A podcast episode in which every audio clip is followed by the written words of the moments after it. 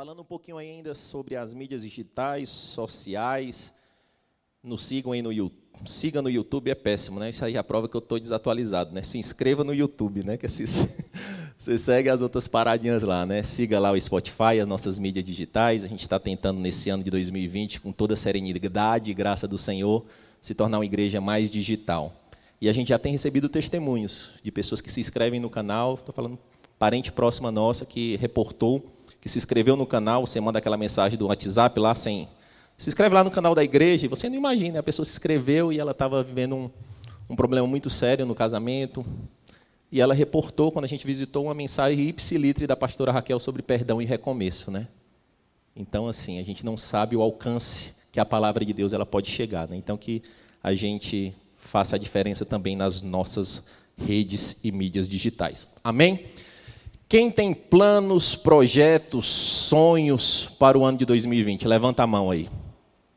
Eu vou levantar até os pés. Quem tem?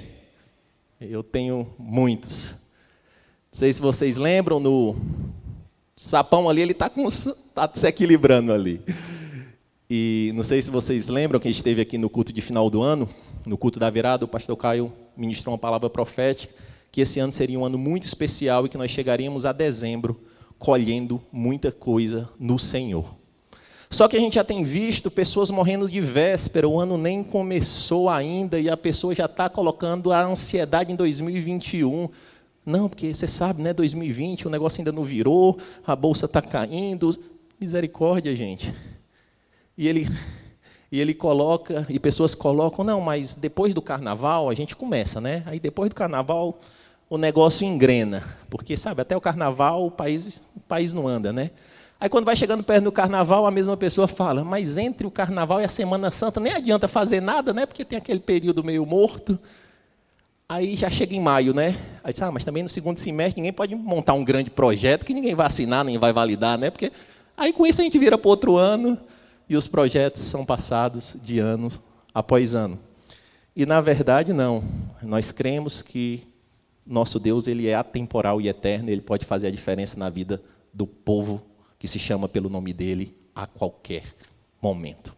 Amém? Eu queria pedir para Pri projetar um meme, não se escandalizem, para vocês refletirem sobre esse memezinho aí sobre o ano de 2020. Não sei se vocês conhecem, apresentando esse mais magrelo é o, o Pink. Ele pergunta para o cérebro: O que é que nós vamos fazer em 2020, cérebro? O cérebro, a cabeça pensante fala: o que fazemos todos os anos? Tentar emagrecer e ficar rico. Seria engraçado se não fosse a nossa realidade, né? E esse meme eu já recebo há uns 10 anos. A pessoa só troca o ano e manda, e a gente vai renovando. Esse aí é um desenho americano, e no, no original é todo dia o, o Pink acorda e pergunta para o cérebro: o que é que nós vamos fazer hoje? Nós vamos conquistar o mundo e eles não conquistam nada, são ratos de laboratório e vivem em cima de utopia. E dizem até, eu não sei porquê, que o cérebro tem uma ascendência cearense. Por causa da moringa dele aí, né? Não sei, por causa dessa protuberância. Tá bom, pode tirar aí o meme. Mas se for só isso, gente, é muito pouco. Se a nossa vida se resumir a emagrecer e ficar rico, é muito pouco. E tem problema, Júnior? Você tem algum problema com uma academia? Não, eu até tento também. Estou lá tentando nada contra a academia, nada contra uma prosperidade saudável no Senhor. Mas não pode ser só isso. E é sobre isso que a gente vai falar hoje. O tema da mensagem de hoje é os planos de Deus. Abra sua Bíblia em Provérbios 16, por gentileza. Se puder deixá-la aberta, que a gente vai dar uma meditada nos primeiros três versículos.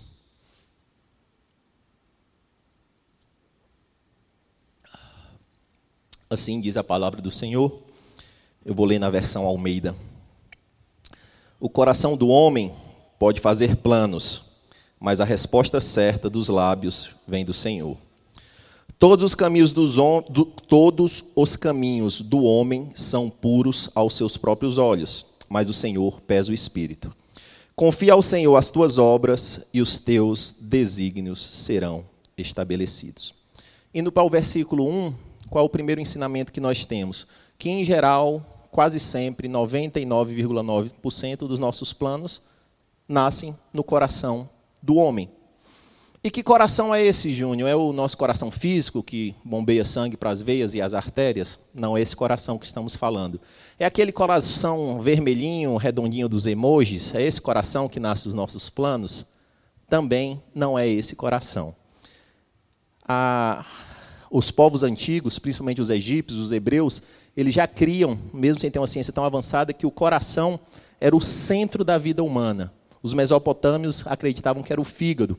Mas a palavra de Deus, ela trata o coração muito além do que isso.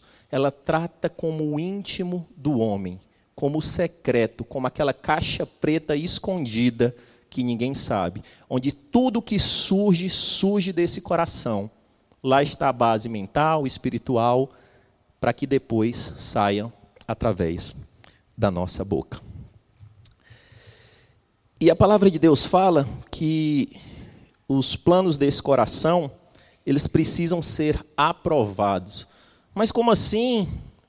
O meu coração é aquele emoji tão lindozinho, o meu, o meu coração ele precisa ser aprovado por Deus. Ele é até redondinho, assim, com aquela.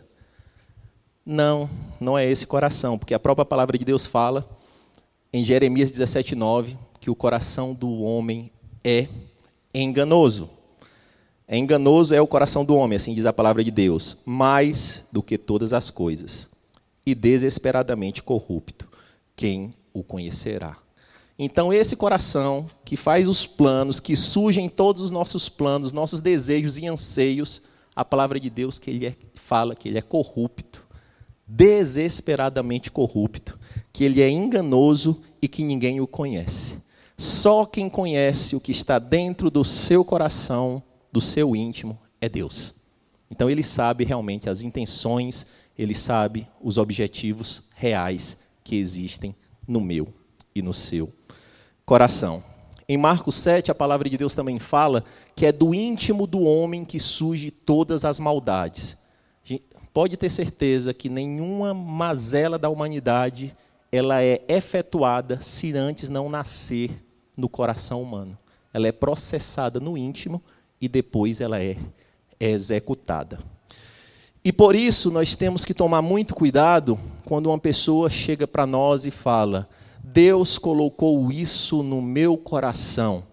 Mas em qual coração? O do emoji ou o coração que a Bíblia fala que é um coração enganoso? E nós temos um humorista, gospel, que ele tem dois exemplos muito legais, né? Um deles ele fala que um missionário chega para o pastor da igreja dele e diz: Pastor, Deus colocou um negócio no meu coração. E disse: O que, meu irmão? O chamado missionário. E disse: Que bênção. Aonde? Na Flórida e Boca Raton, naquela. Não, mas lá não tem uma estatística que precisa de evangelização, não, mas foi exatamente lá que Deus colocou no meu coração. Esse mesmo humorista tem outro quadro que ele um jovem vem chegar para falar com um pastor, e hoje a gente tem tantas hierarquias na igreja eclesiástica que eu não sei qual é a mais top, mas eu acho que hoje a top da top acho que é o patriarca, né? Eu vou fazer esse exemplo como patriarca. E ele chega, pastor, Deus colocou um negócio no meu coração. E diz, o quê? A partir de hoje eu sou patriarca. Mas como assim? Eu disse, eu sei que é duro para você entender isso, mas se você quiser a gente consegue caminhar junto. Seria cômico e trágico se não fosse a realidade nossa. E tirando para a comédia, trazer um exemplo real, na antiga igreja, lá da Alameda Araguaia, até nessa, nessa época eu era líder do Manaim Kids, esse ministério, o ministério infantil da nossa igreja, e uma irmã me chegou, me abordou, chegou, me abordou e falou: Irmão, Deus colocou um plano, um projeto magnífico com essas crianças. Eu disse: Amém, minha irmã, glória a Deus. E vamos fazer isso, aquilo, no sábado e tal. Aí eu disse, mas quem é o líder desse plano? Disse, não, eu. Deus colocou para me liderar esse plano. Aí já surge um sinal de alerta, né? Porque, em geral, a palavra de Deus, Deus pega os improváveis, os que não querem, e muda a vontade e leva para efetuá-la. Só que eu disse, minha irmã, o plano é até bom, mas deixa eu lhe perguntar uma coisa: realmente você ama criança? Eu disse, amo com todo o meu ser.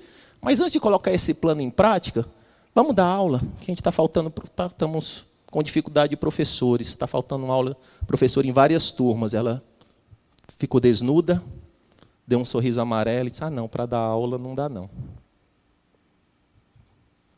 E se nós não tivermos esse discernimento do Senhor, muitas vezes nós estamos na casa de Deus proferindo sonhos, planos e projetos que nascem no coração enganoso, mas que não tem nada a ver com a vontade de Deus. Tem a ver em alimentar o nosso ego, a nossa própria vontade e o que nós queremos. Amém? O verso 2, qual é o aprendizado que nós temos no verso 2? Os planos de Deus, não, os nossos planos, perdão, são perfeitos aos nossos olhos. Assim diz a palavra do Senhor. Todos os caminhos do homem são puros aos próprios olhos, mas o Senhor pesa o espírito. Hoje nós vivemos num mundo que a crítica já é difícil de suportar, quanto mais a autocrítica. Você parar diante do espelho e, e ver as suas dificuldades, as suas imperfeições é muito difícil. E por isso, em todos os nossos planos, independente de quais sejam, nasce nesse nosso coração e nós buscamos formas de validá-los como sendo um plano bacana. Mas a palavra de Deus fala: quem vai provar esse plano, quem vai pesar o espírito é o Senhor. É o Senhor que vai pesar o meu e o seu plano. E a história nos mostra que todos os grandes tiranos da humanidade, eles buscaram algo que eu chamo aqui de validação racional para validar um plano ruim, um plano maquiavélico. Hitler, Átila, Napoleão Bonaparte, Pinochet, o, pop, o próprio Maquiavel, que deu origem ao nome, à palavra maquiavélica, ao longo da história eles buscavam validações racionais a um plano que já nascia podre no seu coração. O exemplo disso é Hitler, que ele, com o subterfúgio de manter uma raça pura, uma raça superior, ele exterminou milhões. Foi Maquiavel, em Maquiavel nasceu aquela expressão que os fins justificam os meios, onde eu busco uma justificativa independente do que vai acontecer, para validar a minha e a nossa vontade. Mas, Júnior, e isso é muito distante da nossa realidade. Não, eu falei desses caras, trazendo aqui para o mundo mais jovem. Quem conhece o Thanos aí, galera jovem aí? Quem conhece o Thanos? Todo mundo gosta do Vingador, eu também gosto. E o Thanos, que é um tirano, até o Thanos, que é o tirano, penso eu, mais catastrófico da Marvel, ele tem um, uma validação racional para a ideia dele. Ele busca exterminar a metade da humanidade para reorganizar o colapso do universo. Que ele entende que existe um crescimento populacional tão grande que ele precisava exterminar metade da humanidade. Então, até o Thanos, o cabeça roxa lá, ele busca uma validação racional. Mas Júnior, Hitler, Maquiavel, Thanos, o que isso tem a ver? Tudo. Eu dei esses exemplos para a gente chegar nos nossos exemplos mais próximos, mais corriqueiros, porque nós buscamos validações racionais para encobrir planos corruptos e sujos do nosso coração. Como assim, Júnior? Sim. Quem nunca ouviu a frase eu sonego porque o país é corrupto.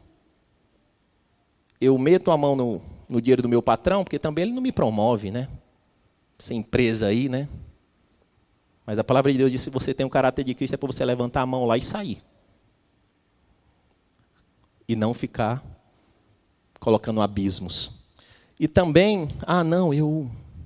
Sabe, eu, eu dou uma escapadinha, porque você sabe, né? A minha esposa ou o meu esposo não é mais a mesma pessoa comigo.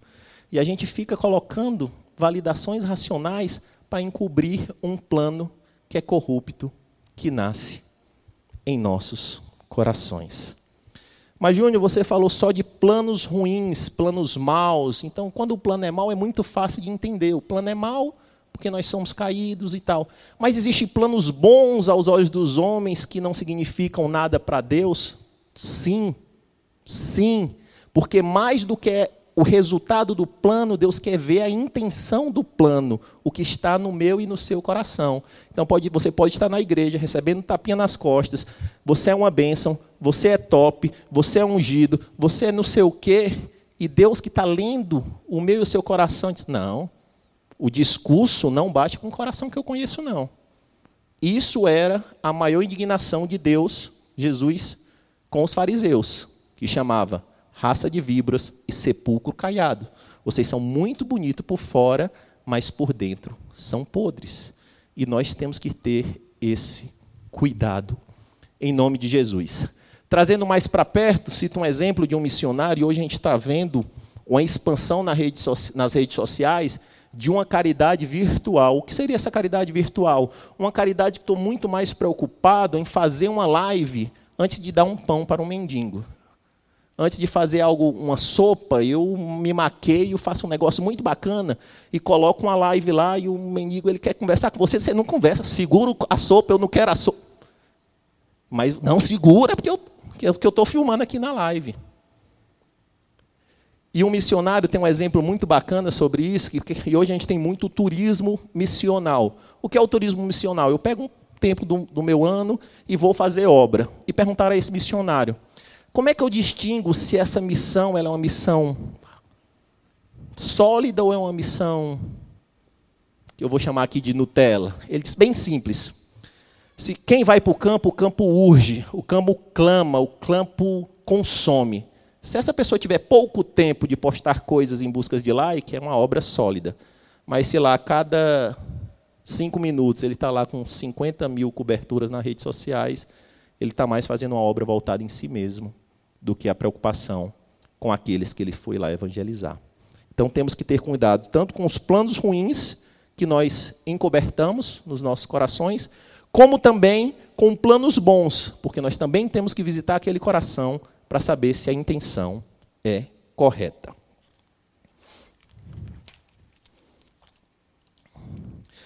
Indo para o verso 3, nós aprendemos que a confiança é a base para o êxito dos nossos planos. Assim diz a palavra do Senhor. Confia ao Senhor as tuas obras e os teus desígnios serão estabelecidos.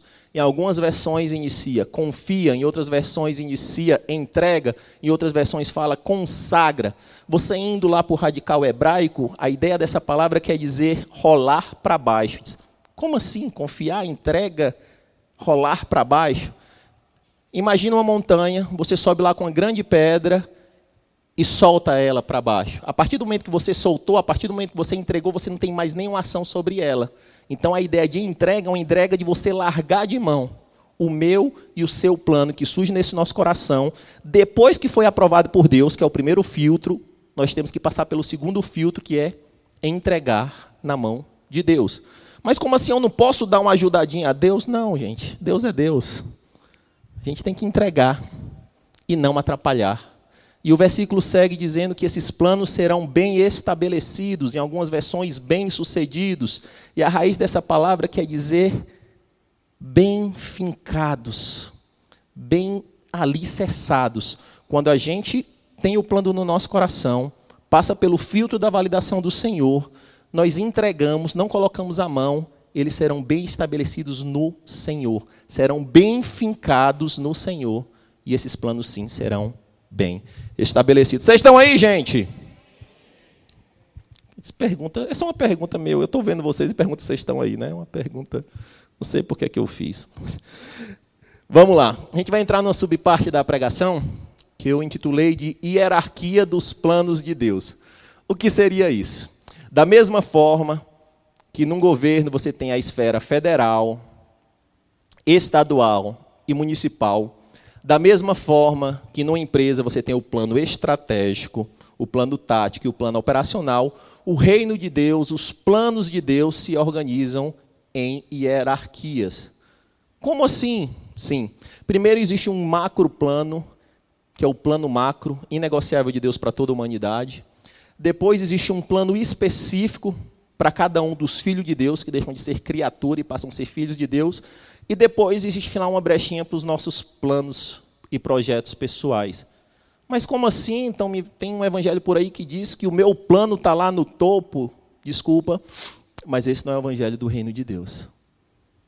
Esse não é o evangelho do reino de Deus. Primeiro existem os planos de Deus e depois vem os nossos planos. E depois vem as nossas vontades. Aí nós podemos começar a entender, pegar a cruz e seguir, morrer para viver, perder para ganhar. Não sou eu mais quem vivo, mas Cristo que vive em mim. E como é que funciona essa hierarquia dos planos, Júnior? o plano macro, Deus tem um plano muito macro e muito claro para toda a humanidade. Qual é? Salvar todos através do seu filho Jesus. Esse é o grande plano. Não, não sou eu. Não. Você não é o centro da vontade de Deus, não, meu irmão, nem eu.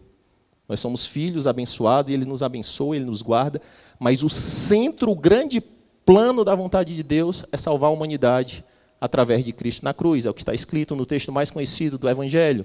Porque ele amou o mundo de tal maneira que deu seu Filho unigênito para todo aquele que nele crê não pereça, mas tenha a vida eterna. João 3,16. E quando você entende esse plano, vem a segunda fase do plano, que é depois que você aceita Cristo, a segunda fase desse plano macro é você colocar Deus como centro da sua vida. Marcos 12, 30.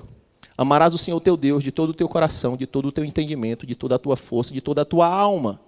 E o próximo passo desse plano, Marcos 12, 31. Amarás o teu próximo como a ti mesmo. E a última fase do plano é expandir um reino. Marcos 16, 15. Ide por todo mundo e pregai o evangelho a toda criatura. Foi meio rápido, eu vou tentar fazer aqui mais em slow motion, desconstruindo. O grande plano ele passa por implantar um reino. Para implantar um reino, nós temos que amar o nosso próximo. Para amar o nosso próximo, nós só podemos fazê-lo isso genuinamente se conhecermos a Deus. E ninguém conhece a Deus se não entregar a vida para Cristo. Então, o grande plano de Deus para a humanidade tem Jesus no centro. Jesus é o centro do grande plano da humanidade. O Papa Francisco tem um pensamento que eu acho muito interessante que ele fala: quem coloca Jesus no centro, descentraliza-se automaticamente. Esse modelo que ele coloca Cristo no centro, esse ensinamento. E tirando esse primeiro grande plano, que é um plano macro, que, Deus revela que Jesus está no centro desse plano, a segunda fase desse plano, antes de entrar na segunda fase desse plano, é: então, esse grande plano, em que ele se difere dos planos que nascem do meu e do seu coração? Porque esses planos, eles já nascem no coração de Deus. Se já nascem no coração de Deus, estão alinhados com a sua perfeita escritura, já são planos validados. Então, se são planos validados, eu não preciso ficar orando muito para perguntar qual é a vontade de Deus. Ah, Senhor, durante esse ano de 2020, eu vou passar o ano orando para saber se em 2021 eu leio mais a Bíblia já está aprovado, você tem que se relacionar com esse Deus intimamente. Ah, durante esse ano eu vou refletir no Senhor se eu tenho que amar mais a minha esposa e os meus filhos. Já está aprovado, não existe ninguém mais próximo do que a nossa família. Ah, durante esse ano eu vou refletir se eu crio coragem de chamar o meu irmão para vir na Igreja Batista Manaim, ir por todo mundo e pregar o Evangelho, é isso que está escrito. Então, o que está validado nesse grande plano macro é inegociável, é só pegar e correr para o abraço, porque está aprovado. E muitas vezes a gente fica postergando, fica, será que é a vontade de Deus? Sim, esse é o plano macro, esse plano é inegociável. E é para mim, para você, para todos, esse plano persiste séculos, milênios. É esse plano, centrado em Cristo Jesus. A segunda fase desse plano, aí depois que nós entendemos o plano macro, aí vem um plano específico para cada um. Porque quando nós aceitamos o plano macro, nós deixamos de ser criatura e passamos a ser filhos de Deus. Então, para os filhos, Deus tem um negocinho diferente. O que nós possamos intitular de chamado. Mas eu posso passar minha vida toda no evangelho sem ter um chamado? Pode. Você pode estar lá só no plano macro, mas é muito melhor você estar no plano específico, porque você está mais perto do seu Criador, você entende a razão da sua existência, e a partir daí, você é flecha na mão do Senhor. Vamos abrir as nossas Bíblias para aprender um pouquinho sobre esse plano específico.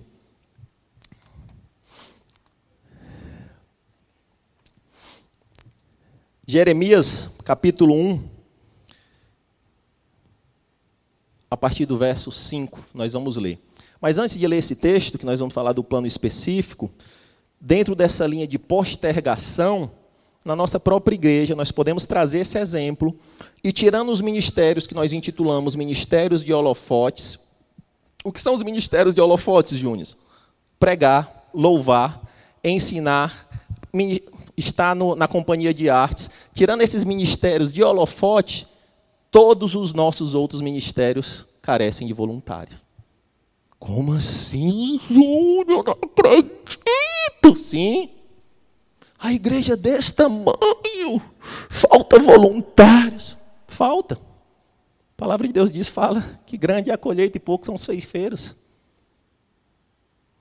Falta no espaço gourmet, falta no, na introdução, falta na intercessão, falta.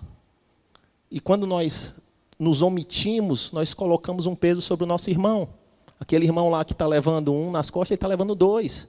Porque nós deixamos de assumir o nosso papel. E dentro da nossa igreja, muitas vezes a gente tem visto os mais velhos, sexagenários, servindo mais do que os mais jovens. Citei de manhã o exemplo do seu Florindo, conhecido também como Dedo, vulgo Costinha para os mais íntimos, que ele lembra aquele Costinha lá da escolinha do professor Raimundo, o pai do César.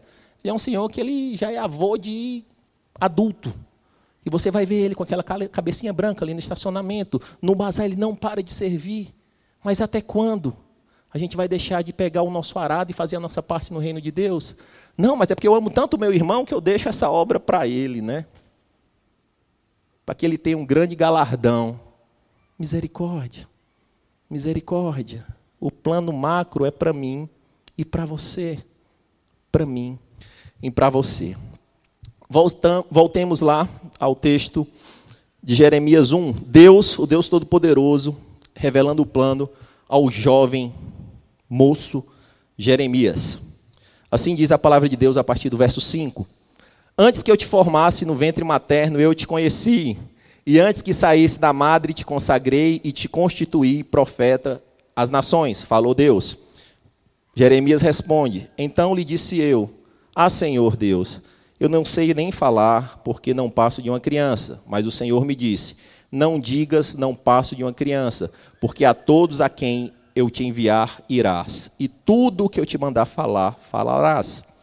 Não temas diante deles, porque eu sou contigo para te livrar, diz o Senhor.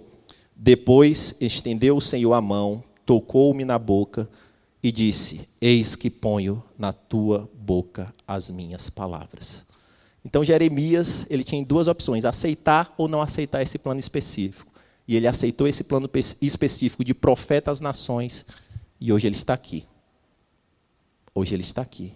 E muitas vezes esse plano específico está batendo, está martelando, e a gente, será que é para mim mesmo? Será? Não. Chuta que é laço, Deus. Como é que pode chutar esse laço se é um plano para implantar um reino de Deus? Se é um plano para que o homem se encontre ao propósito do que ele foi criado. Não é laço, é verdade do Evangelho. É verdade do Evangelho. Mas para conhecer esse plano específico, primeiramente nós temos que ter uma vida onde a gente já não está mais colocando a mão. Deus ele está no governo total e completo. Nós largamos a mão, igual aquele confia lá de você largar a mão. Para descobrir esse plano específico para mim e para a sua vida, nós precisamos estar muito perto do nosso Criador, para que Ele fale e a gente escute. Precisamos de ter tempo no secreto, como foi bem falado pela pastora hoje. Qual o tempo que eu e você tem tido no secreto? Aquele tempinho lá para que Deus, Ele está com aquele plano engatilhado, traçado, mas eu preciso alinhar a estratégia com você, meu filho. Eu preciso mostrar o plano. Ah, Deus, eu não tenho tempo. Aí ele chama outro. Mas ele continua lá com seu plano pronto. Ele continua lá com o meu e com seu plano pronto. E só aceitar esse plano já é uma garantia de êxito? Não. Não adianta só aceitar esse plano específico. Precisamos permanecer nesse plano específico. É uma jornada, é uma maratona. Temos dois exemplos bem distintos que ilustram isso na Bíblia. O primeiro deles é José. José ele tem um logo jovem tem um chamado de Deus que apresenta que ele seria um grande líder e que os seus irmãos se curvariam diante dele. José é meio intempestivo, fala esse plano, é perseguido, mas ainda assim o propósito de liderança de José estava nele. E ele mesmo na casa de Potifar, depois na prisão, onde ele ia, essa liderança o acompanhava. E lá no final da história de José, ele já como governador do Egito, os irmãos chegam, não o reconhecem e se prostram diante dele. O plano de Deus se cumpriu na vida de José, mas passou pelo permanecer, passou pelo que nós chamamos de teste de fogo. E qual foi o teste de fogo na vida de José? Ele já estava estabelecido, era líder na casa de Potifar, e a esposa dele tenta adulterar com ele. E ele, num link perfeito ao Éden, ele fala: Minha senhora, o meu patrão me permite tudo, a única coisa que ele me nega é você. Eu não posso tocar nessa maçã do fruto proibido, eu não posso tocar nesse fruto do bem e do mal. E correu, e foi aprovado e foi bem sucedido. E o fim de José, que não começou tão bom, foi melhor do que o começo. Mas na outra contra, na contramão nós temos a história de Saul. Hoje que nós falamos Jesus, filho de Davi, na verdade ele era para ser Jesus, filho de Saul. Porque Saul ele foi o primeiro rei de Israel. Israel era governado pelo profeta, por profetas. Deus atuava diretamente no povo, mas eles queriam um rei. E Deus deu Saul e ungiu e deu uma série de promessas. Mas ao longo da caminhada, o coração de Saul se ensoberbeceu, como fala Provérbios, que antes da queda o coração do homem se ensoberbece, e ele achou que era mais do que o que era. Achou que era mais do que o profeta Samuel, não se subjugava a Deus, e o plano de Deus não se cumpriu. E o fim de Saul foi pior do que o começo. E com base nesse plano específico, gente, entendendo essa hierarquia dos planos, nós temos que entender que o nosso chamado ele é muito importante, mas ele está abaixo do plano macro de Deus. Porque nós encontramos muitas pessoas que só servem se estiver alinhado ao meu chamado. Porque na verdade eu sou um patriarca. Eu sou um bispo. Ah, não, eu sou um pastor, não posso fazer outra coisa na igreja porque eu sou um pastor. Mas a palavra de Deus fala que o pastor que tem que ter o cheiro da ovelha. Então você pode ter esse cheiro da ovelha em qualquer momento, servindo em qualquer local. Ah, mas eu não posso fazer isso porque eu sou um levita, o chip, aleluia. Começou a dar duas blimbel lá e já se acha o levita. Então, volta para o Antigo Testamento e entende quais eram as funções do levita. Levita limpava o templo. Levita matava animal, Levita desmontava e montava tabernáculo, Levita cuidava da administração e das finanças, Levita fazia uma série de coisas, inclusive cantava. Então não dá para ser só levita querendo só cantar e ter administração. Tem que buscar também as outras coisas. Se é levita, é levita para tudo, né? Amém ou não amém, gente? Está descendo meu quadrado, né? Não tá... Mas se a gente abrir o coração, desce quadrado e quando entra aqui, dá, um, dá um, uma reviravolta e se faz vida em nós. E a gente segue. Amém? E agora, a gente vai falar um pouquinho da terceira fase dos planos. Falamos do plano macro, do plano específico, e por último vem os nossos planos. Ah, agora chegou nos nossos planos. Sim, tem espaço para os nossos planos, nós podemos colocar assim planos e projetos e sonhos diante do nosso Deus, podemos e devemos, mas também temos que lembrar que existe essa hierarquia e Jesus nos ensinou muito bem essa hierarquia. A vida de Jesus estava muito linkada em obedecer a Deus, amar o próximo e implantar um reino. Obedecer a Deus, amar um próximo e implantar um reino. Era essa a vida de Jesus. E depois, como ele subiu aos céus, ele não fez nada para si. Aí entra a gente como filho, a gente tem um pai todo-poderoso e a gente pode intervir sim pelas nossas finanças, a gente pode intervir sim pela nossa saúde, a gente pode intervir sim pelo nosso casamento, a gente pode intervir sim pela nossa parte intelectual, nós podemos sim. Mas como está você e eu perante as outras fases dos planos? Eu volto lá aos nossos planos para 2020. Trace na memória lá, igual o Pink e o cérebro lá, que eles têm planos miraculosos. Os nossos planos para 2020 estão: primeiro eu, segundo eu, terceiro a minha vontade, terceiro minha, o meu desejo, quarto o meu ego, quinto o que eu quero, sexto o meu intelecto, sétimo o meu bolso. E cadê o reino? E cadê o amor ao próximo? E cadê o evangelho? E cadê se relacionar com Deus? Cadê? Ah, não, eu coloquei ali embaixo ali Ali na, na 18 linha do plano, eu coloquei ler dois capítulos da Bíblia a cada um mês. Glória a Deus. Glória a Deus nas alturas. Glória a Deus nas alturas, gente. E agora a gente vai entrar na, na última parte. Ela é um pouquinho mais quadrada do que as demais. Por isso eu vou beber água para ver se desce melhor. Agora, a gente vai falar agora sobre alguns mitos que existem sobre os planos de Deus. Existem alguns mitos em nosso meio, no meio evangélico, que na verdade nada mais são do que palavras de Deus tirada do contexto. Vamos lá, o primeiro delas. Quem nunca ouviu aquela questão? Os planos de Deus são maiores do que os meus. Todo mundo conhece? É forte, né? Tem até música, né? Que a gente canta, a gente chora, a gente vibra. Os planos de Deus são maiores que os meus. Não vou cantar, que a minha voz, é, minha voz é péssima.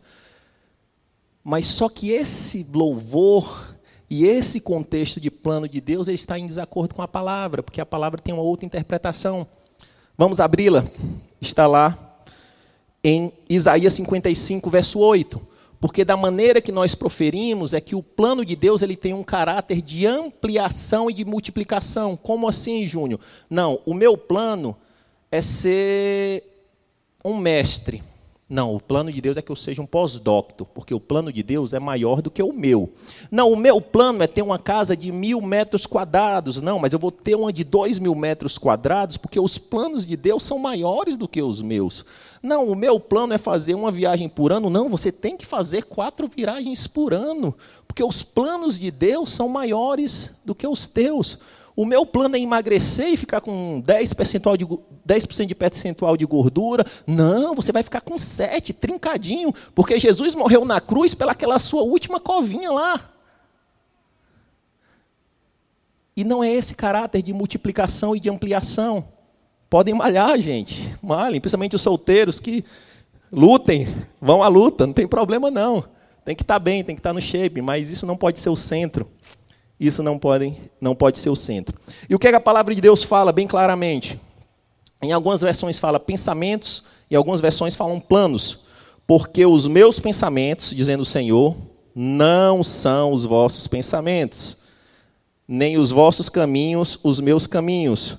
Porque assim como os céus são mais altos do que a terra, assim os meus caminhos mais altos do que os vossos caminhos, e os meus pensamentos mais altos do que os seus pensamentos. Então o texto ele não está dizendo que os planos de Deus ele tem um caráter de multiplicação e ampliação dos nossos planos. Na verdade ele está dizendo que tem um caráter de diferenciação e distanciamento, porque o nosso plano ele é terreno, o de Deus é celestial. O nosso plano é passageiro, o de Deus é eterno. E muitas vezes a gente se pega, não, mas o plano de Deus é maior do que o meu. Sim, o plano de Deus é maior do que o nosso na visão dele, porque ele sabe toda a história e tem um plano eterno. Então é maior com base nele. E com base nesse plano, eu vou dar um testemunho, e por isso, vou sumarizar aqui um testemunho de um amigo, e por isso que algumas pessoas seguem esse plano e parece loucura. Você vê um cara que nem o Juliano Som, conheço pouco da vida dele, mas ele, no momento mais proeminente da carreira dele, ele largou tudo, ou quase tudo, e foi para o Piauí, estado mais pobre do Evangelho, cuidar de disponibilizar água para uma nação, que, para um povo que não tem água. A grande missão dele agora é, é levantar recursos para dessalinizar água, porque existem no nosso país pessoas morrendo de sede ainda. Então, os planos de Deus, no caso do Dionísio, são maiores do que o dele, não são as multidões nos estádios que ele tinha.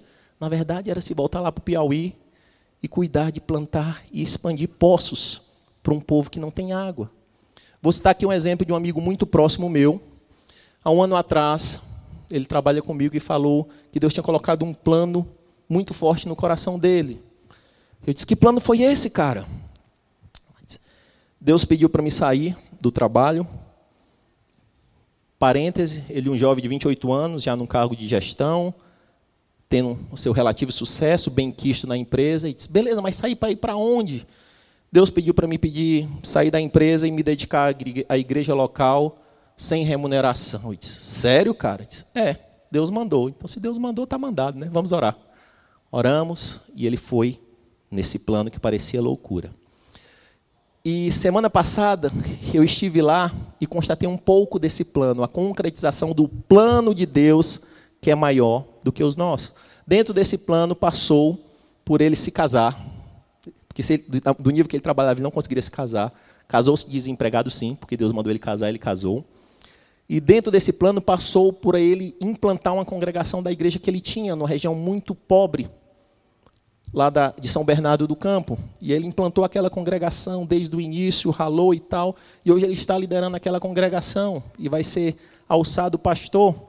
E semana passada eu fui lá na igreja, nessa mini congregação dele, e ele com os olhos seus de lágrimas, valeu a pena, valeu a pena. Eu disse, glória a Deus, meu irmão, nós já temos sete membros.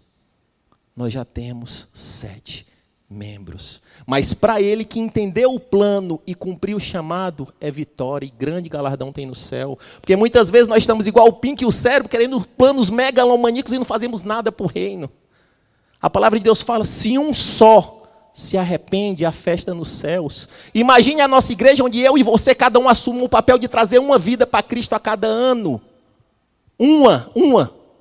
Eu e você assumimos um compromisso com Deus de cuidar de uma pessoa, evangelizar pessoalmente e trazer para a igreja. Como discípulo. Porque ir de fazer discípulos, trazer para perto, ir para casa chorar junto, sentar na mesa, abrir a Bíblia e ler com ele, se ele não entende. Se eu e você assumimos esse chamado, imagina como fica o reino. Mas muitas vezes a gente está igual o Pink e o Cérebro, eu quero as multidões, eu quero os estádios, eu quero os holofotes, e tem pessoas os improváveis, os que não estão buscando isso, estão fazendo diferença no reino, comemorando sete vidas e chorando por elas. E da mesma forma que José, ele teve o, o ponto fundamental da vida dele. Logo quando ele, perdeu, ele saiu da empresa, ele começou a servir na, na então igreja dele, e ele sabia que ia passar um período meio, meio de restrição financeira, ele reduziu muito o padrão de vida dele, ele tinha carro da empresa, não comprou outro carro e ficou lá esperando a, o desenrolar do plano de Deus. E ele contou para mim um dia, me ligou um dia chorando, de um, de um dia que aconteceu, que foi igual, exatamente o que aconteceu igual ao José. Ele estava na igreja, era dia de Santa Ceia, e o pastor pediu para ele, cara, vai lá no, no mercado comprar um suco de uva, que ele fazia muito corre para a igreja, que ele tinha carro e tudo. E quando ele saiu, ele viu que ele não tinha carro. E ele foi andando. E quando ele começou a andar, começou a chover. E ali ele começou a chorar: Deus, que plano é esse? Que plano mais.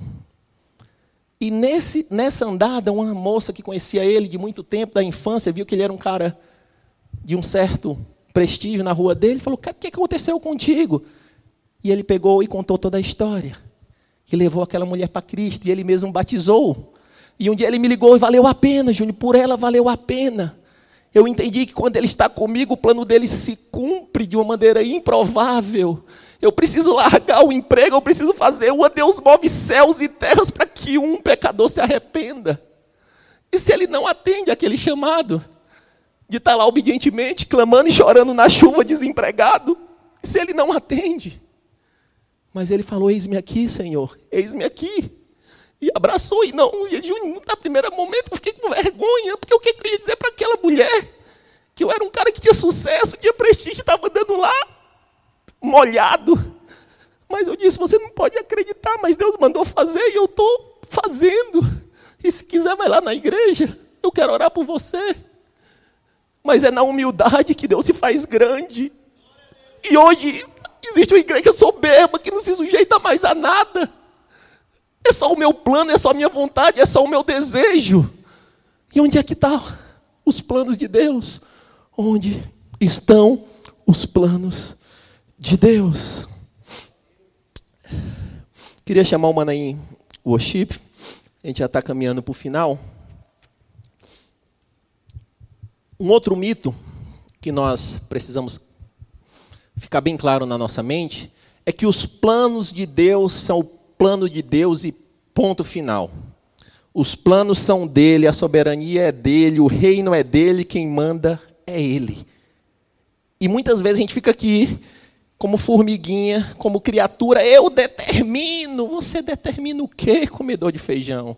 Quem sou eu e você para determinar algo a um Deus que com a sua voz uma para?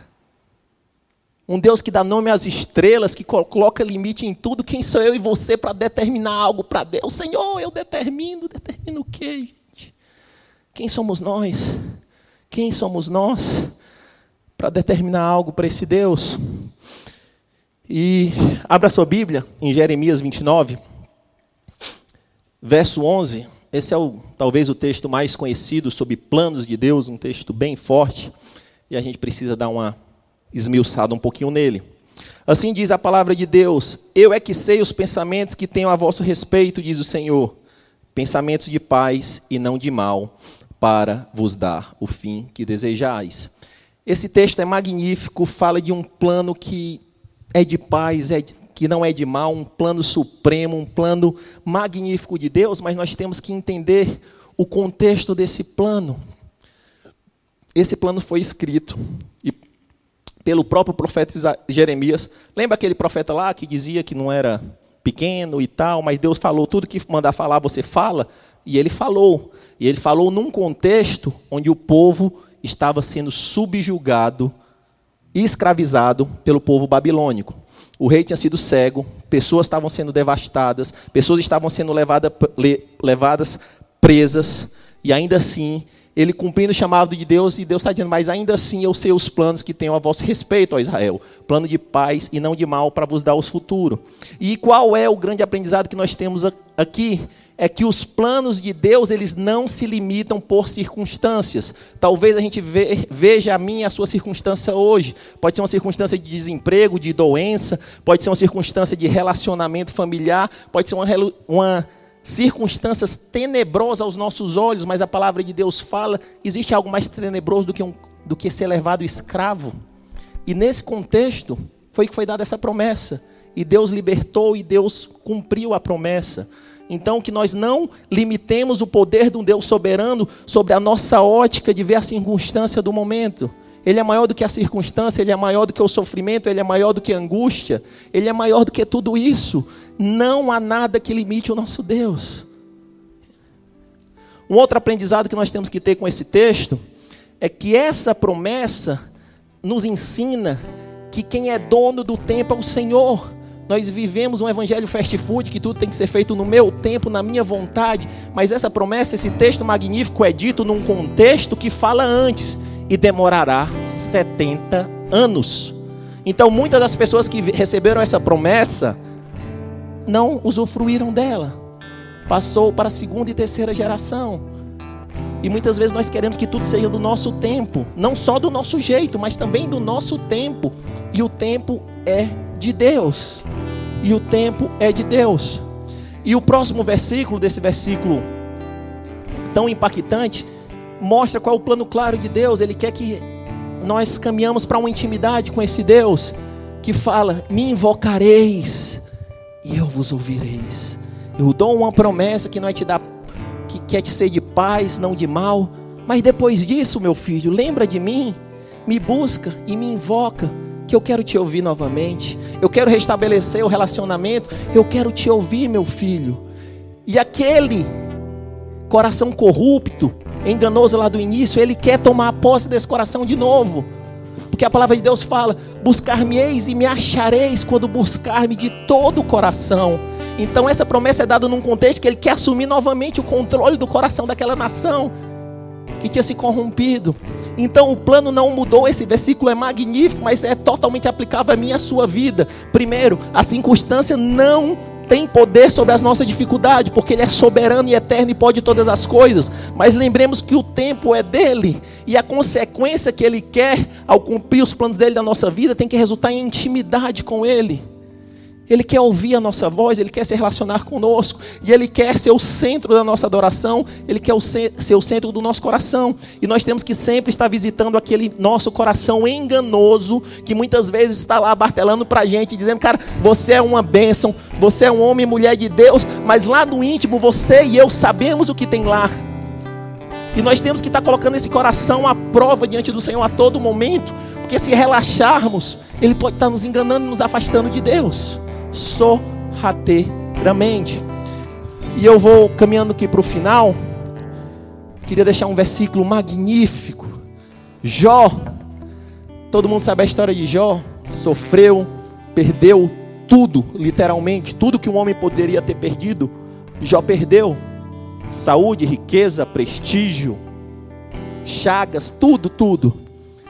E sofreu, foi resiliente, lutou com Deus, questionou o processo, mas lá no final, o homem que foi intitulado pelo próprio Deus a começar essa jornada como o homem mais justo da terra. Então Jó começou essa experiência como o homem mais justo da terra. Não existia outro igual a Jó. E ele termina dizendo: Antes eu te conhecia de ouvir falar, mas agora os meus olhos te veem. E ele termina dizendo: Bem sei que tudo podes, e nenhum, nenhum dos teus planos podem ser frustrados. Que nós possamos aprender com Jó que nós possamos aprender com Jeremias, que nós podemos, possamos aprender com esses homens e mulheres de Deus. Fique em pé, a gente vai ter um momento de oração sobre os nossos planos para 2020, que nós possamos revisitá-los nesse momento. Não tem nenhum problema se nós colocamos um plano desordenado com os propósitos de Deus, mas Deus nos dá a oportunidade de refletir sobre esses planos. E as perguntas que, tem que, ser, que são feitas agora é: dentro desse plano, tem alguma coisa relacionada ao reino de Deus? Dentro desse plano tem algum propósito de evangelismo, de levar alguma pessoa para Cristo? Dentro desse plano tem alguma coisa de mudança no meu caráter? Pecados escondidos, comportamentos reprováveis no meu plano para 2020? Sim, tem.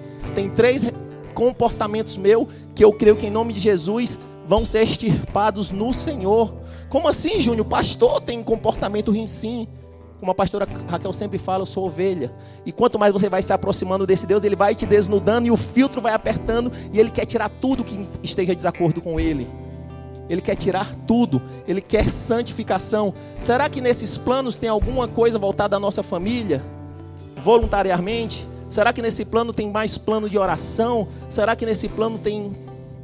Se não tem, gente, possamos pedir perdão a Deus, eu e você, e reprogramar a rota porque nós temos vistos com prática, anos após ano, fazendo for planos onde os nossos planos estão no topo e muito e pouco ou quase nada tem dado certo.